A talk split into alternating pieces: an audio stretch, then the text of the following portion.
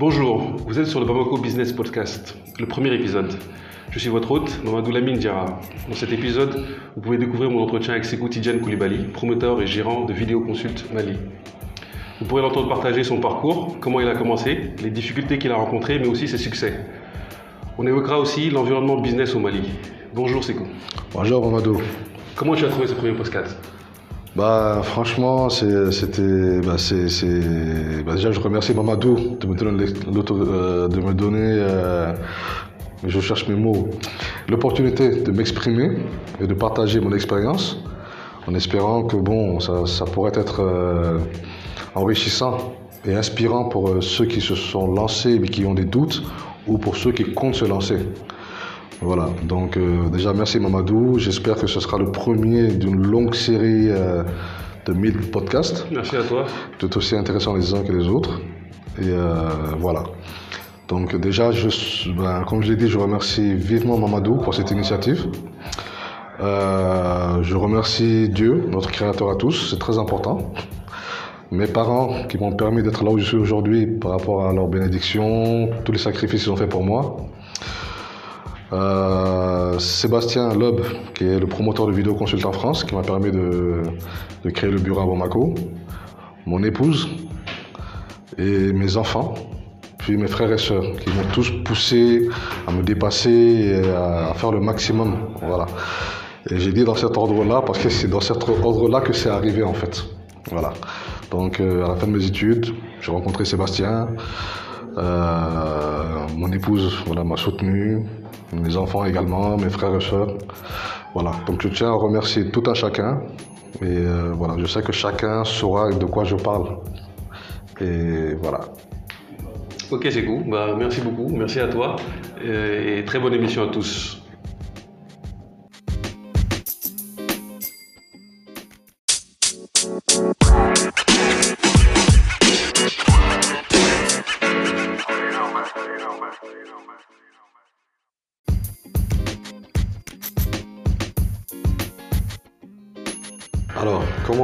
Comment l'aventure vidéo consulte a commencé euh, À la fin de mes études, j'ai envoyé mon CV euh, au bureau des étudiants.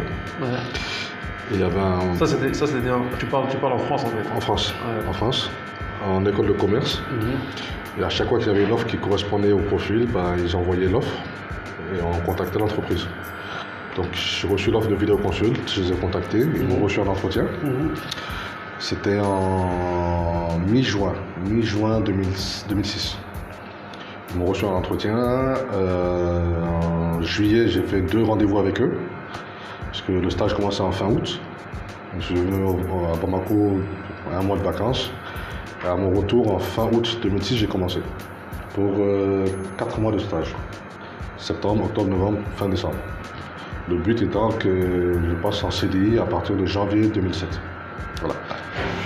Donc le stage s'est bien passé, je pense, parce qu'il m'a recruté. Et à la fin du stage, il m'a proposé euh, de voir si on peut faire du business à Bamako, de créer une filiale. Mhm. Donc au lieu de faire deux semaines de vacances pour les vacances de Noël, il m'a proposé de faire carrément un mois et de prospecter. Voilà, donc euh, j'ai fait un mois, je lui ai fait le topo, j'ai fait le tableau avec euh, tous les contacts que j'ai eus. Ça lui a plu. Et j'avais un billet très exactement du 25 février 2006, retour le 15 avril 2006. un mois et demi pour trouver un premier contrat, faute de quoi le projet Mali, on a abandonné. Un mois et demi Ouais. Et vous avez, vous avez fixé ça aléatoirement Vous avez dit un Non, il s'est dit 45 jours, c'était suffisant pour décrocher un premier contrat. Sur 45 jours, il n'y a pas de premier contrat, bah, c'est que c'était pas viable. Et tu avais mis la pression ou bien au bout de 45 jours, il y avait vraiment. Non, je m'étais mis la pression parce que je me suis dit que c'était l'opportunité pour moi de rentrer au Mali ah. et euh, d'être chef d'entreprise. tu voulais être chef d'entreprise? Ah oui, à moyen et long terme. Ah, j'ai toujours voulu rentrer au Mali et être chef d'entreprise. Et du coup, c'était une opportunité qui s'est offerte à moi. Je me suis dit, bon, tant qu'à faire, c'est voilà, faut que je tente ma chance. Et à ce moment-là, j'ai rencontré un monsieur que je vais citer, mmh. Sangare, mhm. qui, grâce à lui, disons, Vidéo Consult Mali existe. Clairement, il m'a donné un chèque 100% payé d'avance pour lui installer des caméras. Ouais. Et c'est avec ce chèque que j'ai créé Vidéoconsult Mali. Mais tu, tu, tu veux raconter la vraie histoire, tu es allé, au- tu es allé au bluff aussi? Non, parce que c'est quelqu'un, c'était difficile de le bluffer. Les caméras, il connaissait. Les caméras qu'on pouvait voir à distance, il connaissait. Mais quand je l'ai vu, voilà, au feeling, il m'a fait confiance. D'accord. Il m'a donné un chèque, 100% du montant. Il ne me connaissait ni Dev ni Dada. Il m'a fait confiance. Je lui avais Ah, donné. tu ne le connaissais pas du tout, du tout. Non, c'est quelqu'un qui nous avait présenté. Ah bon? Je lui avais donné 21 jours de délai de livraison et j'ai livré au bout de 45 jours. Il m'a même pas appelé pour me demander où se s'en. C'était, c'était, c'était, euh, c'était, c'était des caméras que tu avais installées dans, dans un de ses business ou? Non, c'était. euh, Son domicile Bon, dans, dans une résidence. dans une résidence Voilà. Du coup, il a aimé et voilà. C'est avec, ça que, c'est avec ce chèque-là que tu as, tu as créé Vidéo Consult. Avec ce chèque qu'il m'a donné, j'ai appelé euh, le promoteur de vidéo consult en France, Ouais. que je salue d'ailleurs, Sébastien Loeb, euh, qui. Bon, Djadji Sangaré m'a permis de créer Vidéo Consult au Mali, mais si Vidéo Consult Mali même existe, parce que Sébastien m'a fait, m'a fait confiance. Mhm. Voilà. Il démarrait, il n'avait pas trop les moyens, mais il a quand même euh, investi sur moi. On a tenté le coup, donc je l'ai appelé, je lui ai dit Seb, j'ai un premier chèque, donc euh, les 45 jours c'est bon, on a un contrat. Ça, bout de combien de jours? C'était 20 jours, t'as dit? Euh, Peut-être trois semaines. Trois semaines. après mon arrivée. Sachant que j'avais déjà commencé la prospection en décembre pendant un mois. Donc c'était la suite de cette prospection-là. Euh, Djadji, je l'avais rencontré en, en fin décembre. Et quand je suis revenu, je l'ai revu, il m'a donné le chèque. Je suis allé voir le notaire.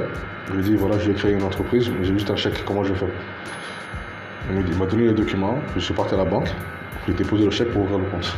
Ouais, d'ailleurs. C'est le, même no- notaire que tu m'avais conseillé quand j'étais arrivé d'ailleurs. Non, c'était un autre, parce un que autre. l'autre n'était pas encore arrivé. Ah, ok, d'accord. Voilà. Et du coup, voilà, Vidéoconsult Mali a existé à partir de ce moment-là, mars 2007. Et voilà. D'accord. Donc au début, voilà, c'était beaucoup, beaucoup d'appels, beaucoup de rendez-vous, beaucoup, beaucoup. Parce que bon, les caméras qu'on voit à distance, les gens en avaient entendu parler, mais ça ne s'était pas vraiment démocratisé. Que les, ceux qui l'utilisaient, c'est surtout les banques. Ils ont une agence à Mopti, ils veulent voir à Bamako, grâce à leur euh, intranet, ils avaient accès. Mais quelqu'un qui voulait voir des caméras de chez lui à distance, c'était possible. Mais à cause de, voilà, du, des faibles débits Internet, on avait cette grosse contrainte-là qui faisait que, bon, c'était pas vraiment très fluide. C'était des caméras sur IP déjà à l'époque. C'était des caméras sur IP déjà à l'époque. Donc c'était sur, sur Internet, quoi, C'était sur. Internet, exactement. En France, voilà, j'avais le boom déjà, ça avait bien démarré. Au Mali, ça démarrait timidement, parce que c'était quand même assez cher. Mais tu étais le premier qui faisait ça? Le premier, non. Le premier, non, parce qu'il y avait euh, certaines entreprises qui avaient commencé à le faire. mais surtout au niveau des banques. Maintenant, euh, nous, on a amené une manière spécifique de le faire, c'est alimenter les caméras avec des switches PoE. Ce qui évitait de mettre des prises de 120 pour alimenter les caméras et d'avoir des prises réseau, enfin des câbles réseau. Donc après, je me suis rendu compte, bah, pratiquement tout le monde le faisait. Ce serait un peu prétentieux de dire que c'est nous qui avions innové ça au Mali. Tout, tout le monde le faisait déjà Non, les gens installaient des caméras IP Oui. alimentées en 220. Oui, d'accord, ok. Le switch PoE, je serais, c'est un peu prétentieux de dire que c'est nous qui l'avons démocratisé au Mali.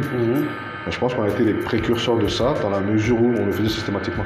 Les switch PO, pour, pour ceux qui ne connaissent pas, la, la différence c'est quoi? C'est que on- la, cam- la caméra tire sa source d'électricité du switch directement. Quoi. Exactement. Le switch va envoyer de l'énergie à la caméra pour l'alimenter. Et via le même câble, la caméra renvoie les images D'accord. vers le switch qui maintenant va le renvoyer sur le serveur. Bon, il y a plusieurs avantages à ça. Bon, on passe les, on passe les détails. Voilà, donc il y avait beaucoup, beaucoup de prospection, beaucoup, beaucoup de prospection, prospection, enfin, prospection au niveau des banques, qui était vraiment mon cœur de cible. Euh, les usines, beaucoup, beaucoup, beaucoup, et les pharmacies. Mais, euh, mais de manière concrète, c'était quoi C'est quoi que tu faisais À quoi tu passais Qu'est-ce que tu faisais de tes journées en fait Quand tu te levais le matin, tu, commençais par faire quoi? Tu passais des coups de fil? Où est-ce que tu as récupéré euh, l'annuaire des, pharmacies, des usines? Déjà ce que j'avais appris à Paris euh, pendant mon stage, c'était déjà euh, la prospection, même terrain. Il y a des jours, pendant des jours et des jours, on partait, on faisait du porte-à-porte sur toutes les bout- boutiques euh, de Paris. Ah bon? Ouais. Vous avez fait ça pendant votre formation? Ah, j'ai fait ça. Euh, on tape, on entre, on explique euh, qui on est, ce qu'on fait. Ah bon? Ah, C'était formateur. Ah oui, oui. Et beaucoup, beaucoup de prospection de téléphone aussi. vous, vous faisiez ça pendant votre formation? Vous avez fait des cours pratiques ou... Non, non, c'était pas la formation, c'était un stage. Ah, c'était un stage À l'époque, euh, je suis d'ailleurs même le plus ancien de la boîte après le promoteur. En France, aujourd'hui, ils sont 54 salariés. Ah, tu parles de, tu parles de Vidéoconsult Vidéoconsult. C'est ce que tu faisais à Vidéoconsult. C'est ce que je faisais à Vidéoconsult. D'accord. Oui, bon, la Donc lui, il avait, lui, il avait à Vidéoconsult là-bas, il avait un annuaire, il avait, ou bien c'était vraiment, vous Non, c'était vraiment, c'est, euh, par exemple, on prenait secteur par secteur. Lui, il avait déjà sa base de données de prospection. On allait beaucoup sur les salons, D'accord. beaucoup, beaucoup, beaucoup. Donc on, on avait euh, chacun son répertoire. Mais euh, déjà, lui, quand il a créé la structure en octobre 2005, il avait recruté deux stagiaires qui ont, non, trois, qui ont fini leur stage en juin 2006 quand je suis arrivé. Mhm. Le troisième était passé en CDI. Mhm. Donc j'étais voilà, le, le- le plus récent. Donc c'est ce que tu avais appris là-bas, c'est ce que tu es venu faire ici. C'est exactement ce que j'ai voulu c'est- euh, c'est- faire ici. Mais c'était pas les mêmes conditions ici, quand même. C'était pas les mêmes conditions, mais c'était la même vision. Une manière éthique de faire du business. Et surtout, c'était un secteur assez sensible. Aujourd'hui, encore euh, 13 ans après, la question qui revient souvent, quand je mets des caméras chez moi, est-ce que vous voyez les images de chez moi Où vont les images Qui les voit Qui les exploite Donc, et à l'époque, c'était encore pire. Parce que ça faisait vraiment euh, l'image d'un jeune Malien qui vient de France, prendre notre argent, mettre des caméras pour nous espionner, et Dieu seul sait où vont les images. Ça a pris un certain temps pour vraiment casser cette barrière-là, rassurer les gens. Et le premier gros contrat que nous avons eu, c'était euh, Bramali et Ecobank. Voilà. Et du coup, je dirais clairement, réellement aujourd'hui, les structures qui m'ont permis de, m'installer au Mali grâce à, enfin, pour la vidéosurveillance, c'était euh, Djadji Sangaré de comme je l'ai dit, euh, Bramali et Ecobank. Et du coup, après, bon, on a étoffé euh, la base de données clients petit à petit. Tous les 2, 3, 4 ans, on venait avec un nouveau produit. Et voilà. Mais moi, ce qui m'intéresse, c'est les débuts. je pense que je pense que c'est ça qui peut apporter de la valeur aux gens qui regardent et qui nous écoutent. C'est c'est le, le parcours au début, ce que tu, ce que tu as fait et la raison pour laquelle tu en es là aujourd'hui, quoi. C'est les, Mm. les tactiques que tu as utilisées, euh, les galères que tu as rencontrées, parce que même le, le contrat d'EcoBank, j'en parle comme ça vite fait. Mais euh, je, connais, je sais l'histoire que tu m'as racontée, comment tu as eu le contrat, comment tu as réussi. Euh, je veux dire, tout ça, c'est des choses intéressantes et euh, je pense qu'il peut bénéficier aux gens qui nous écoutent. Bah, déjà, à l'époque, j'avais 24-25 ans, donc euh, il y avait la fougue. Ouais. Euh, vraiment, il y avait plein d'énergie, et puis voilà, la tête dans les étoiles. Mais surtout, il y avait une grosse, grosse pression sociale et professionnelle. Ouais. Professionnelle parce que Sébastien m'avait fait confiance, il avait investi sur moi sur le, euh, le projet Mali. Et du coup, bon, le- que Vidéoconsult Mali ne marche pas, ça aurait été une déception pour lui et donc pour moi. Cette pression-là qui, me disait qu'il fallait, se battre pour que ça marche. Euh, social et familial, parce que bon, mes parents étaient dubitatifs, j'étais jeune, et ils me disaient oui, bon, euh, est-ce que c'est pas un peu tôt? Est-ce que tu es sûr? Moi, oui, je suis sûr de ce que je fais. Ils m'ont fait confiance, ils ont fait les bénédictions. La même année, je me suis marié. Bah, je me rappelle. Voilà. Et donc, du coup, avoir euh, tous ces changements dans la vie et dire que bon, finalement, le business n'a pas marché, il faut retourner en France, ça aurait été un échec. Donc, tout ça, ça a été une source de motivation qui a fait que je me suis dit, bon, quel que soit le client, petit ou gros, il faut commencer petit à petit.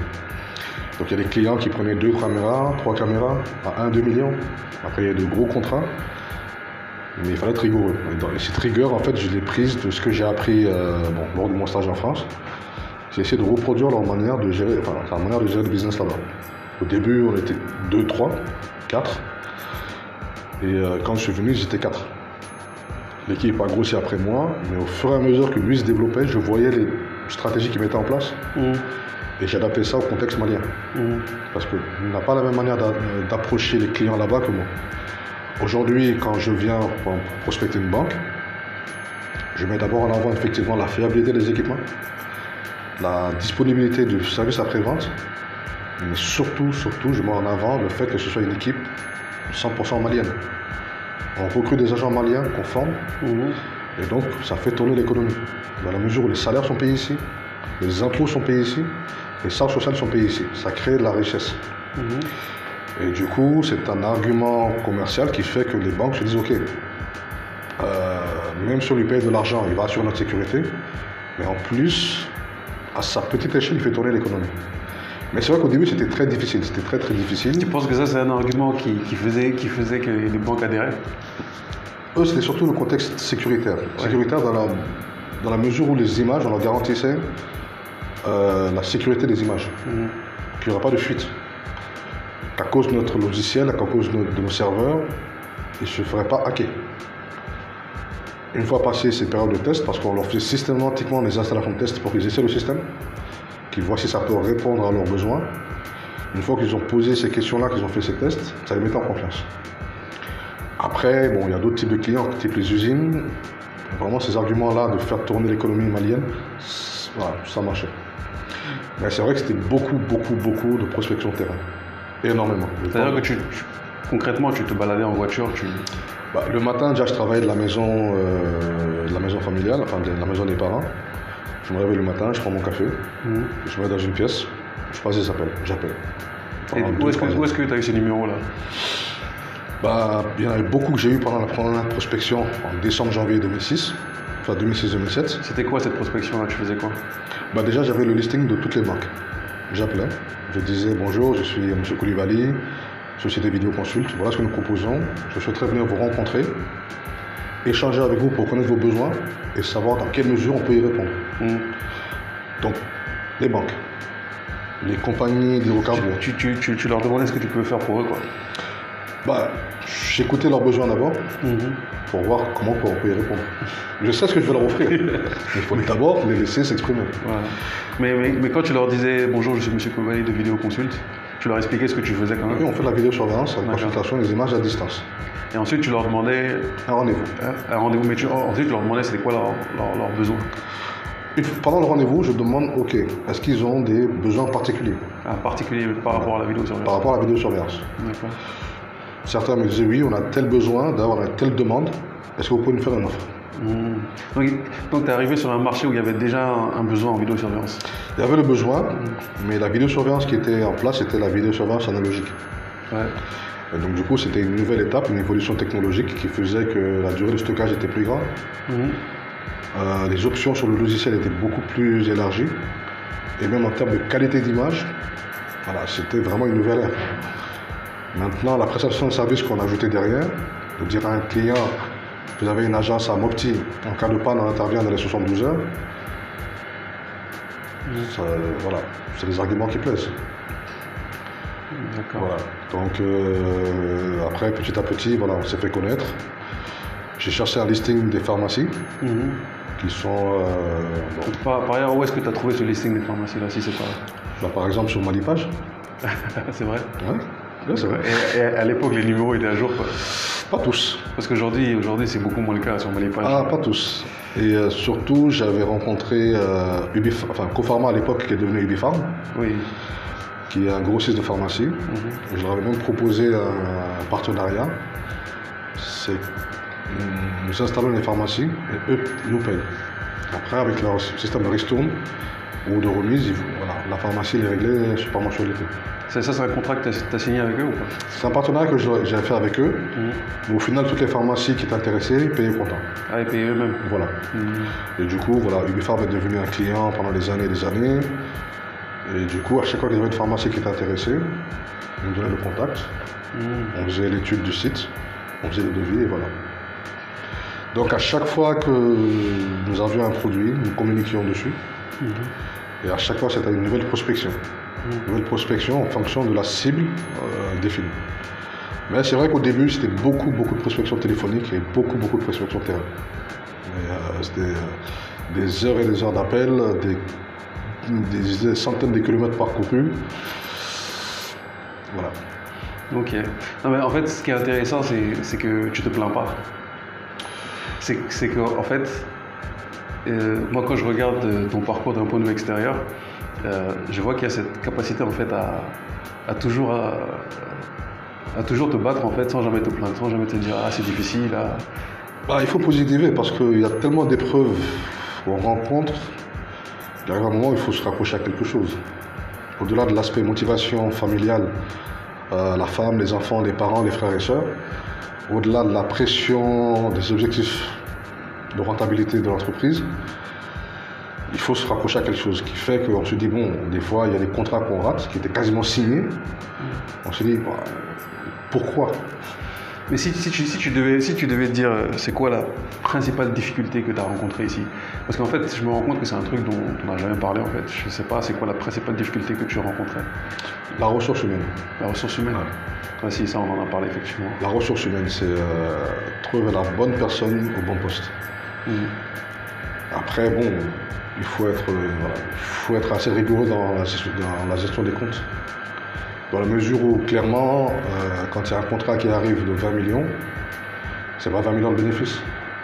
Il faut bien faire la part des choses entre le coût du matériel, le coût de la douane, le coût des installations, les charges euh, sociales, les salaires et les bénéfices. Tu penses que, tu penses que ça, c'était un truc qui était dur pour toi quoi? Non, parce que disons que j'étais à la bonne école. Que Je me suis beaucoup, beaucoup inspiré euh, bah, déjà de ce que j'avais appris en cours de manière théorique. Ouais. Et après, bon, j'avais appris à anticiper certaines choses par rapport à ce que j'avais appris avec euh, Seb à Paris. Mhm. Mais dans tous les cas, euh, toujours vouloir mettre la charrue avant les bœufs, la vie m'a appris que c'était très dangereux. Aujourd'hui, avoir 5 millions de bénéfices, les dépenser demain dans une belle voiture, c'est bien. Mhm. Troisième, quatrième jour, on te voit dedans. Le sixième jour, quand tu dois payer les salaires, comment tu fais? Donc du coup, euh, voilà, il faut être assez rigoureux dans la gestion des comptes et voilà, surtout la, la- la ressource humaine. Après, le gros problème que j'ai eu, c'est, euh, bon, appelons un chat un chat, hein, la corruption. Mhm. Je peux dire aujourd'hui, j'ai perdu beaucoup, beaucoup, beaucoup de contrats. Enfin, parce que bon, tout ce qui est dessous de table, j'ai une certaine éthique du business qui fait que bon, euh, non seulement, comme je, dis, je, je le dis, je le répète, d'un point de vue familial, il y a une certaine éthique qu'il faut avoir, mais surtout le gros problème, il faudrait surtout pas que Vidéoconsult France ait des problèmes, parce que Vidéoconsult Mali est trempé dans les histoires de corruption, de détournement, ou ne paye pas ses impôts, ou maltraite ses salariés. Et du coup, voilà, il y a une certaine éthique qui fait que, bon, on perd de l'argent. Pas qu'on perd, mais il y a des manques à gagner. Mais au moins, la nuit, on dort tranquille parce qu'on se dit qu'on a fait ce qu'on a à faire. Voilà. Parce que après, après tout, bon, le bonheur, est-ce que c'est forcément d'avoir euh, des milliards sur le compte? Peut-être, mais à quel prix? Donc du coup, euh, gagner de l'argent, c'est bien, honnêtement, c'est encore mieux. Ok, et, donc, tu, tu, tu, tu penses que tu serais combien de fois plus grand si tu avais, si tu avais accepté la corruption? Financièrement, euh, peut-être dix fois plus gros. Dix fois plus gros. Peut-être, peut-être même Ah. plus, je sais pas. C'est des gros Mais- contrats que tu as perdus, quoi. Non, c'est même pas que j'ai perdu, c'est que, Que tu n'as pas gagné, en fait. c'est que j'ai voilà, des contrats que j'ai même pas cherché dans la mesure où je savais ce qu'il y avait derrière. D'accord. Peut-être financièrement, peut-être dix fois plus gros. Mais psychologiquement, je serais peut-être dix fois plus petit. en ce sens que je me dis, bon, peut-être je serais malheureux. Ah, tous les matins, j'aurais peur qu'on vienne toquer à ma porte pour me dire, ah, tu as une convocation de- du pôle économique. Mhm. Ça poserait problème à ma femme et mes enfants, mes parents, ah, et Vidéoconsult France.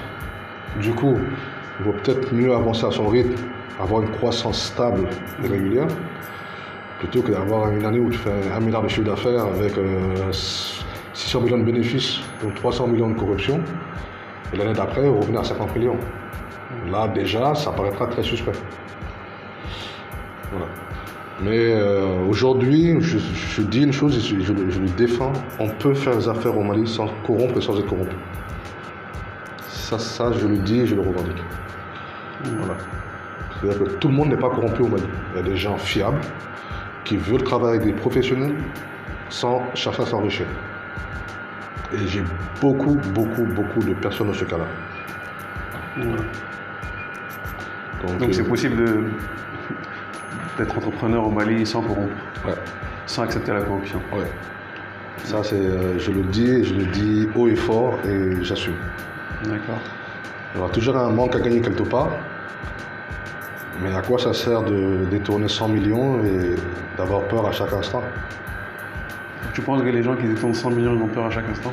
Peut-être que toi, tu as peur, c'est la manière dont tu es constitué, mais quelqu'un qui détourne 100 millions, c'est pas forcément quelqu'un qui a peur. Hein. Oui, même euh, tout à l'heure, je parlais de se raccrocher à quelque chose. Mm. Même si je détourne 100 millions aujourd'hui, ma femme et mes enfants ne le sauront jamais. Mes parents ne le sauront jamais. C'est pas pareil, ne le sauront jamais. Mais Dieu me voit. Donc, euh, tôt ou tard, il faudra rendre des comptes. Et tôt ou tard, ces 100 millions-là que j'aurais détournés, d'une manière ou d'une autre, je suis convaincu que je devrais rendre des comptes ici-bas sur Terre avant de partir. Hmm. Donc tout ce que je peux faire dans la légalité, je le fais. Tout ce que je peux faire pour accompagner les gens, je le fais. On me demande souvent pourquoi tu payes l'INPS. Et ben, parce que ça permet de préparer la retraite des salariés. Hmm. Pourquoi payer l'amour? Ben, Parce qu'ils ont des femmes et des enfants à charge. Hmm. Quand ils viennent au travail le matin, ils, sont, ils ont l'esprit tranquille en se disant Ah, même s'ils ont besoin de médicaments, ils sont pris en charge par l'amour à 70%. On dit Mais pourquoi tu payes les impôts? Il bah, au moins, je sais que j'aurais fait mon travail de citoyen. Pourquoi tu payes la douane? Ah, Au moins, j'aurais fait mon travail de citoyen. Donc euh, voilà. Donc effectivement, je peux faire beaucoup d'économies sur ces différents postes-là. Mm. Mais euh, à quel prix? Le Consul France paye ses impôts, il paye ses charges sociales, les, salariés ont des avantages. Donc c'est quelque chose que j'essaie de reproduire ici. Euh, à quel point tu penses que la corruption, c'est c'est un problème dans, dans l'environnement économique ici au Mali? Qu'est-ce que tu penses que ça empêche de faire en fait ici la corruption? Je ne vais pas généraliser, mais pour deux ou trois cas qui m'est arrivé de, de, rencontrer par rapport à, voilà, je parle de mon vécu, des fois quand tu es face à quelqu'un qui veut acheter, enfin, tu ne veux pas acheter ton produit, qui s'intéresse plus à ce qu'il va gagner par rapport à ce que tu vas lui donner en dessous de table plutôt que dans la valeur de ton produit, moi, personnellement, ça me met mal à l'aise à la mesure où il, se fiche complètement de tes compétences mhm. de la valeur que ton produit peut lui apporter. Mhm. Et donc, du coup, je me dis, c'est. Je sais pas comment dire, je n'arrive pas, pas, à l'exprimer, c'est. C'est une déception. Donc là, toi, tu parles, tu parles, tu parles de, la corruption dans, le domaine privé. Hein, oui, dans le domaine privé. Bon, le domaine étatique, honnêtement, j'ai pas fait de marché étatique, j'en ai mhm. fait deux. Mais euh, honnêtement, je touche du bois, ça s'est bien passé. Mais aujourd'hui, ce que je préfère, c'est que toi, par exemple, tu as une société, tu préfères travailler avec l'État, mhm. je n'ai pas de problème. Je te facture le prix normal, je te fais même une remise si tu veux, tu factures l'État. Ce que tu factures à l'État, qui tu donnes à qui, ce n'est pas mon problème. Mhm. Moi, je fais mon prix normal, je vends à un privé. Après, à qui il le revend à combien, ce n'est pas mon problème. Et donc, tu n'as pas, de, pas de réflexion sur le fait sur le fait que la corruption. Euh, qu'est-ce, que la corruption aujourd'hui euh, empêche par rapport au marché de l'État, par exemple? C'est-à-dire que. Honnêtement, c'est un secteur que je ne maîtrise pas vraiment. Mm. Je, vois juste les manques à gagner pour l'État. Et certains, oui, certains jeunes, certainement, certains jeunes qui ont du talent, viennent et se font bouffer par le système. Parce que quand ils arrivent face à des personnes qui sont plus intéressées par ce qu'ils vont gagner, plutôt que la valeur du produit, valoriser le savoir-faire de ces jeunes-là, petit à petit, ils vont se faire bouffer par le système, en ce sens qu'ils vont eux-mêmes privilégier l'achat de ces contrats-là plutôt que de mettre en avant leurs compétences. Mm. Un jeune qui, par exemple, sait euh, développer des logiciels, qui le vend à 1 million, qui sont prix normal, on lui dit une facture à 10 millions, il va lui-même se retrouver petit à petit bouffé par l'appât du gain. Mm. Au final, il va même finir par développer, mais pas aussi bien qu'il l'aurait fait avec son prix de 1 million, dans lequel il serait mis au défi tous les jours. Quand il va un logiciel à quelqu'un à normalement 1 million, qui va facturer 10 millions, c'est une vente en une fois, 6 mois, 7 mois, c'est fini. Peut-être qu'ils vont même plus utiliser, euh, utiliser son logiciel. Mais si c'est quelqu'un à qui on achète à 1 million, on lui dit de faire des mises à jour, qu'il facture à des tarifs raisonnables bien sûr, mhm. pendant 2, 3, 4, 5, 6 ans, mhm. il sera mis au défi régulièrement de faire des mises à jour, d'améliorer son logiciel. Et du coup, il aura une vraie valeur ajoutée et il apprendra lui-même parce qu'il fera lui-même des mises à jour personnelles par rapport à ce qui se fait sur le marché. Mais s'il n'est pas mis au défi tous les jours, il va s'asseoir sur ses acquis et voilà. Je pense que ça peut freiner la créativité de certains.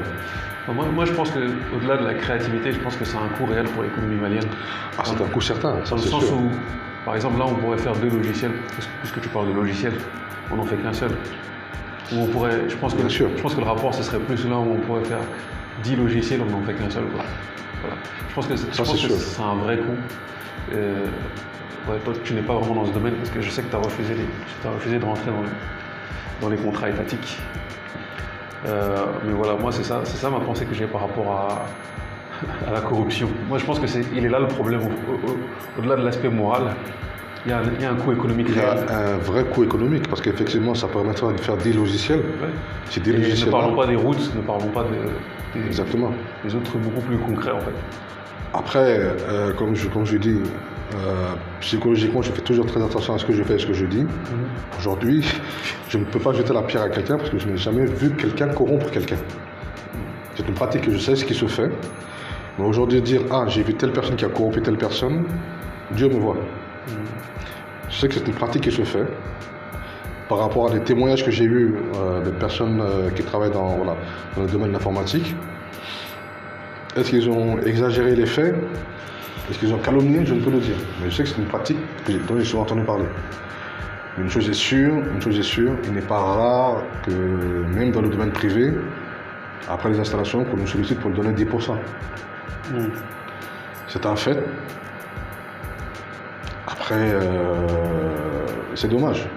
C'est dommage. Voilà. Ok. Euh, quand, tu, as décidé de rentrer au Mali pour euh, monter ta, structure, euh, où est-ce que tu t'imaginais dans, 13 ans? Est-ce que tu t'imaginais là où tu es aujourd'hui? Bah, Je m'imaginais dans une grande maison, une belle voiture, comme toujours de 24 ans qui, a des rêves. oui, déjà je voyais à court terme déjà créer la structure et stabiliser avec une vision sur au moins un ou deux ans. Déjà.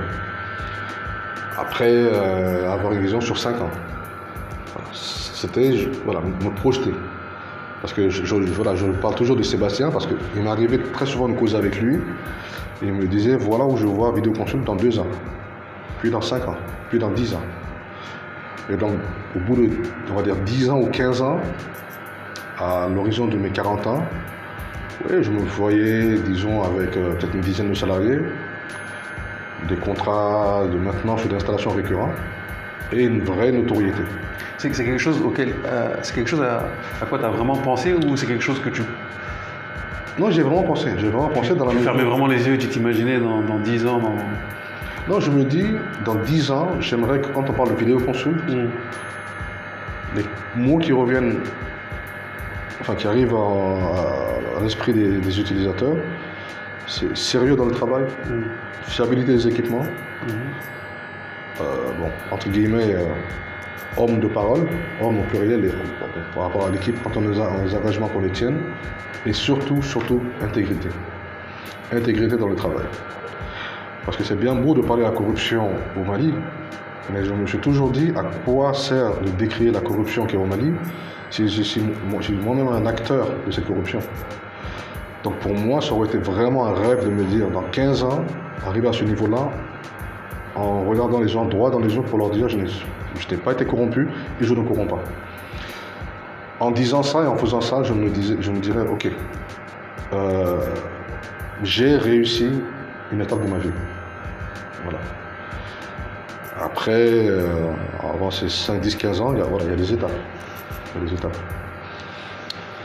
Voilà. Euh, il y, a, y, a un moment, il y a des moments qui, par lesquels tu es passé où euh, tu étais épuisé mentalement. Ça, c'est arrivé aussi. Ah, ça arrive, ça arrive. Il y a l'épuisement mental, physique. Euh, il y a des gros moments de doute. Des doutes par rapport à par rapport à quand tu fais six mois, tu n'as pas d'installation, tu n'as pas de contrat. Mm. Tu dis, est-ce que j'ai fait le bon choix en rentrant en créant ce business-là. Mm-hmm. Est-ce que je n'aurais pas mieux fait de rester en France, salarié, responsable commercial, en cherchant que des clients, sans avoir à gérer la logistique, les impôts, la douane, les salariés? Euh, qu'arrivera-t-il en cas d'échec? Comment regarder sa femme et ses enfants dans les yeux et dire Ah, j'ai échoué Comment expliquer aux parents Ah, j'ai échoué Comment expliquer aux promoteurs en France J'ai échoué Il y a des gros moments de doute. Mais paradoxalement, c'est dans ces moments-là qu'on trouve les meilleures solutions. Hmm. C'est quand il y a des problèmes, quand on s'assoit et qu'on prend du recul, qu'on arrive vraiment à identifier, à identifier les problèmes et à avancer. Et ça me fait penser parce que, chaque fois je répète le nom de Sébastien parce que dans une discussion, il m'a dit c'est cool. Le jour où à chaque fois tu as un problème, stop-toi, arrête tout, prends du recul, réfléchis et tu feras des merveilles. Il m'a dit ça deux, trois, quatre fois et systématiquement, quand j'y repense, je fais un break, deux, trois jours. Je prends du recul, je mets tout à plat.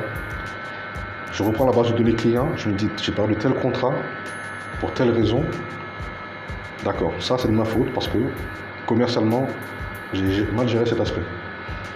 Ah, j'ai pas eu tel contrat, enfin, j'ai pas eu tel contrat, bon, parce qu'il y a un dessus de table que j'ai pas donné, ça, pas de problème. Je connais la, source du problème.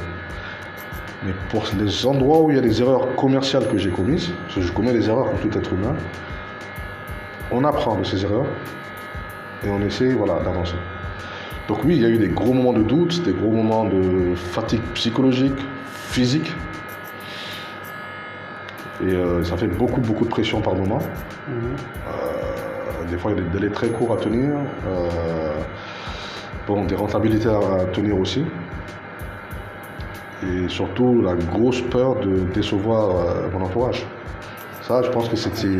C'est ça qui te, qui te, paralyse C'est ce qui me paralysait. Ah bon La peur de la, déception. Maintenant, ça va mieux par rapport à ça. Oui, maintenant, ça va mieux parce que je me suis rendu compte que mon entourage euh, se rend compte que. Enfin, sait que je, ne suis qu'un être humain, je suis faillible, mhm. je suis perfectible. Mais je ne m'étais pas rendu compte qu'eux s'en étaient rendus compte, en fait. Mhm. J'avais tout le temps peur de l'échec en me disant je vais les décevoir. Mais quand je me suis rendu compte que non, ils ne me jugeraient pas même en cas d'échec, ça a commencé à aller mieux. Et c'est vrai que la religion m'a beaucoup, beaucoup, beaucoup aidé. M'a beaucoup relativisé. Et mon père me dit toujours une phrase, c'est quand tu es face à une situation face à laquelle tu ne peux rien faire, laisse tomber. Voilà. Les situations impossibles, les situations impossibles, ça ne sert à rien de se mettre dans des états sachant que tu ne peux rien faire.